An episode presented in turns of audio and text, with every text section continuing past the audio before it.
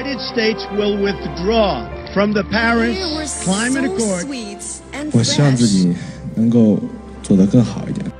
不管今天发生了什么事，Younger 总要强行科普。智者要水，仁者要山。这里是 Younger 乐问论。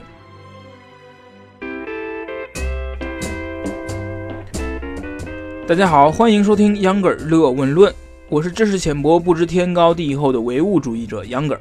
有争议的话题杨哥已经是讲了不少了啊！特别是那次讲坚果手机的坏话时，被老罗的信徒骂的那是狗血喷头啊！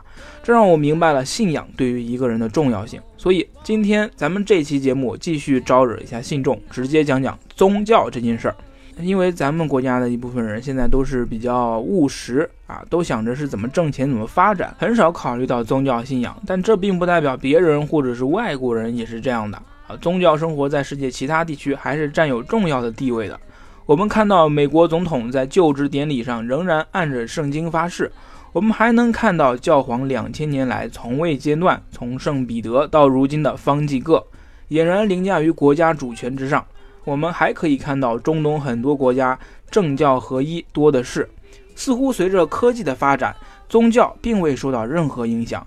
事实真的是这样吗？难道科学的发展、教育的进步，真的对宗教的根基没有半点撼动吗？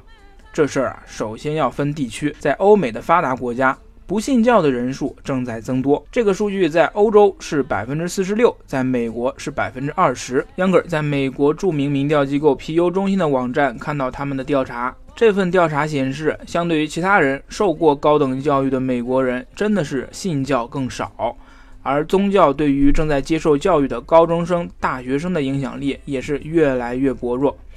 随着时间的推移，受教育程度越高的人，越有可能是无神论者。听到这里，你是不是觉得宗教正在示威？如果你这样觉得，那就要听听秧歌儿接下来是怎么扭转你这个观点的。宗教这件事儿，如果是只看部分地区，未免有点不够全面。我们应该放眼全球，因为整个欧洲加上北美加上澳洲的人口，总共也才十二亿。他们就算全部信教了，还有非洲、西亚、中亚、印度撑起信仰的蓝天。并且宗教的发展也是要有时间跨度的。最重要的是，一般来说，信教人口的生育率更高，而不信教的生育率相对来说低很多。这个啊也是有数据支撑的。目前，基督教第一，占全世界人口的近三分之一；穆斯林占第二，占百分之二十四，也就是十八亿人口。剩下的一大部分呢，还要分给印度教、佛教，还有一些小教，留给不信宗教的人的比重只占百分之十六，人口在十一亿左右。不用说，这四分之三的一大部分肯定还在西太平洋的中国。根据皮尤中心的远期预测，只考虑人口增长率的话，到二零六零年，穆斯林和基督教各占全球人口的三分之一，无具体宗教信仰的将下降到百分之十二。里面的三分之二还都在亚太，还是不用皮尤中心说，杨哥也知道三分之二中的大部分是在中国。用报告里的话就是说，没有参加宗教团体的人口大都集中在人口老龄化和生育率比较低的地方，例如中国、日本、欧洲和北美。发展中国家的信徒生育率高，死亡率呢也随着基础医疗的改善而降低，人口正在迅速增长。对于伊斯兰教和基督教的增长预计，大部分在撒哈拉以南的非洲地区。另一方面，年轻人是早上八九点钟的太阳，世界的未来是他们的。世界范围内信教的人年龄中位数在三十岁，啊，穆斯林更年轻，才二十四岁。但是无具体宗教信仰的人要到三十六岁，这说明什么呢？具有科学信仰的人越大越现实，越容易放弃宗教呗。但这个时候，他们基本上都不太想生孩子了。这就导致了生育率比信教的人低整整一个百分点。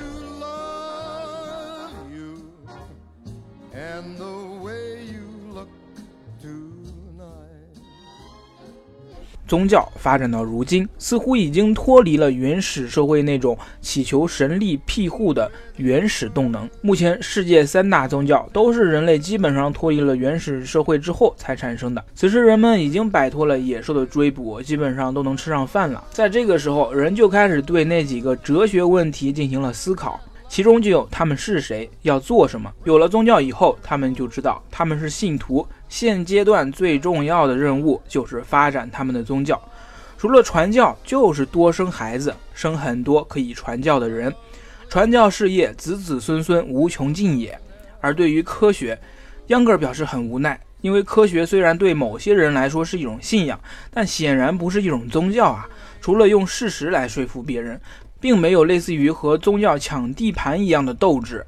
至少在生孩子这一点上，科学是完败的。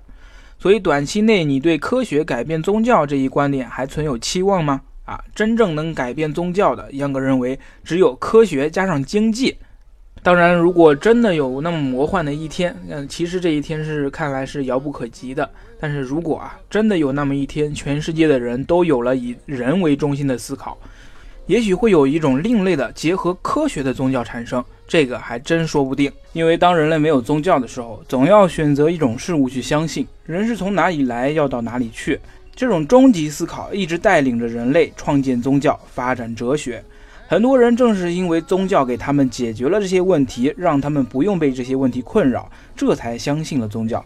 正所谓世上本无宗教，信众多了，自然就成了宗教。啊，推荐大家看一部根据同名小说改编的美剧《美国众神》。讲述的就是不同宗教、不同信仰，甚至是科学技术跟着移民在美国发生的神奇冲突。好了，本期的秧歌儿乐问论就到这儿了，非常感谢您的收听，欢迎微信公众号搜索“秧歌儿同学”，秧歌儿是扭秧歌儿的秧歌儿，在那里呢，您可以每天收到一分钟的新鲜知识，而且在微信里就可以收听到秧歌儿的最新节目。非常感谢您的收听，我们下期节目见。